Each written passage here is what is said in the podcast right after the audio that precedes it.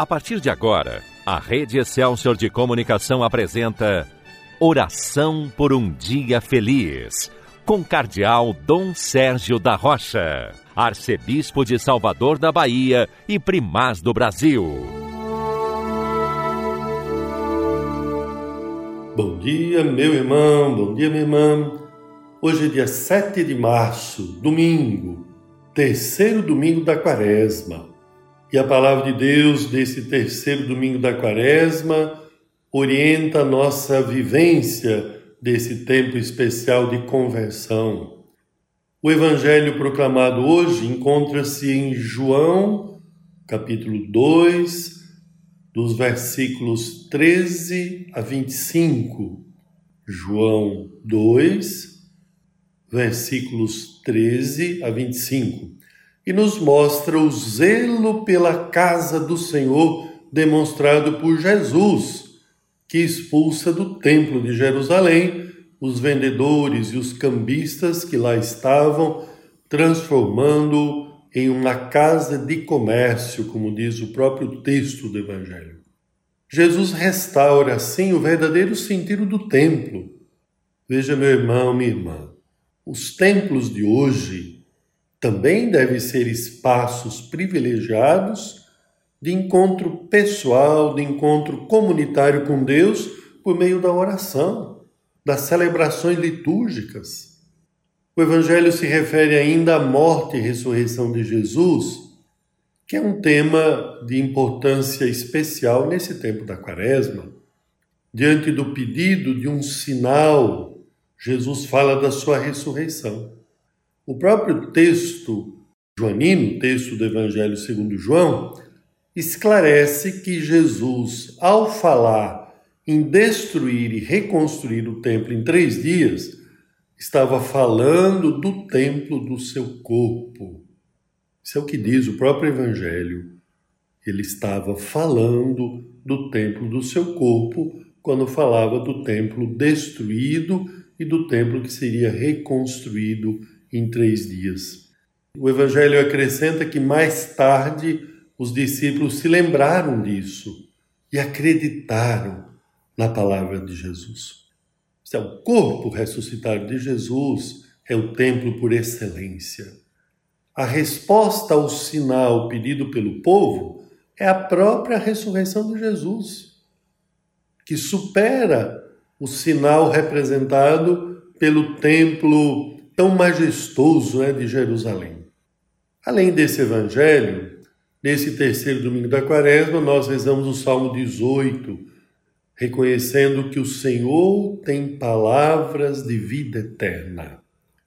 Esse é o refrão do Salmo 18, anunciado e rezado nas missas desse domingo.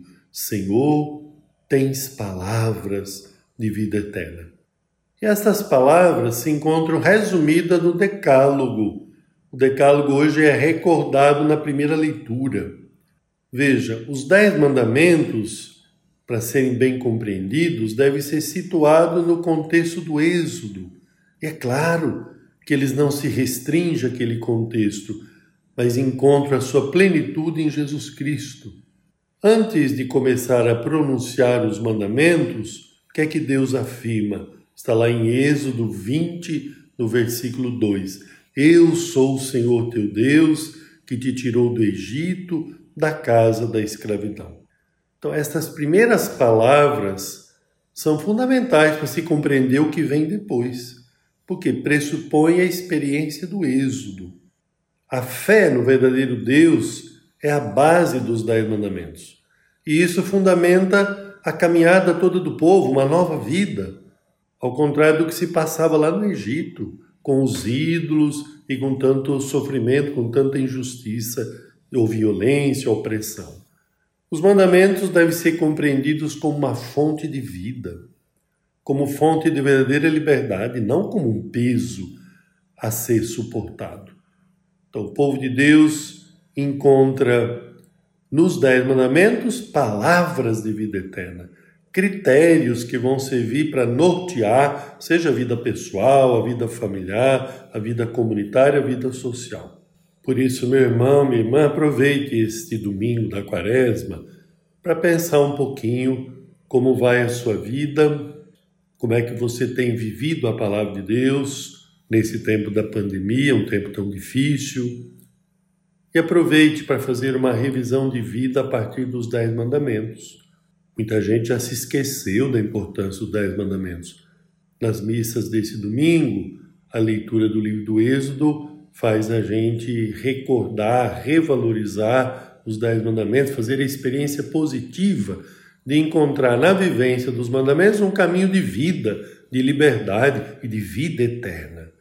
Na manhã de hoje, que nossa arquidiocese está sendo uma manhã penitencial, aproveitemos para refletir sobre a vivência dos Dez Mandamentos, mas lembre-se também da mensagem do Papa Francisco para a Quaresma em toda a Igreja, que nos fala de fé, de esperança e de caridade. Na manhã deste domingo, nós temos na nossa arquidiocese a caminhada penitencial, que neste ano não pode acontecer como de costume, como ocorreu já no passado, portanto, será uma manhã penitencial transmitida pelos meios de comunicação, pela nossa rede Excelsior de comunicação, pelas redes sociais. Aproveite, participe desta manhã penitencial Reze pedindo a Deus a graça da conversão e ajude também outras pessoas a viverem bem a quaresma. Dê o seu testemunho de vida cristã, reze por todos os irmãos e irmãs para que possamos percorrer um verdadeiro itinerário penitencial e chegar à Páscoa da ressurreição de Jesus, reconciliados com Deus, reconciliados com os irmãos. Deus nos conceda a graça de viver santamente esse dia. Amém.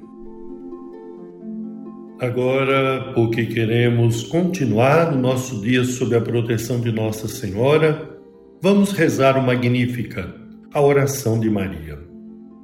A minha alma engrandece ao Senhor e se alegrou meu espírito em Deus, meu Salvador, pois ele viu a pequenez de sua serva. Eis que agora as gerações hão de chamar-me de bendita.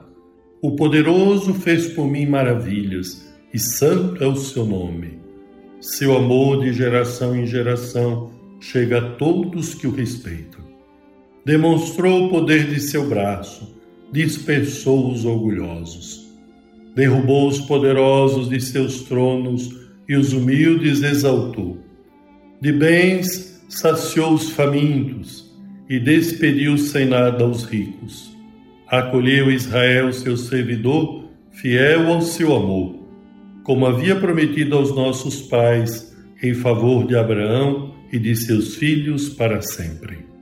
Glória ao Pai, ao Filho e ao Espírito Santo, como era no princípio, agora e sempre. Amém.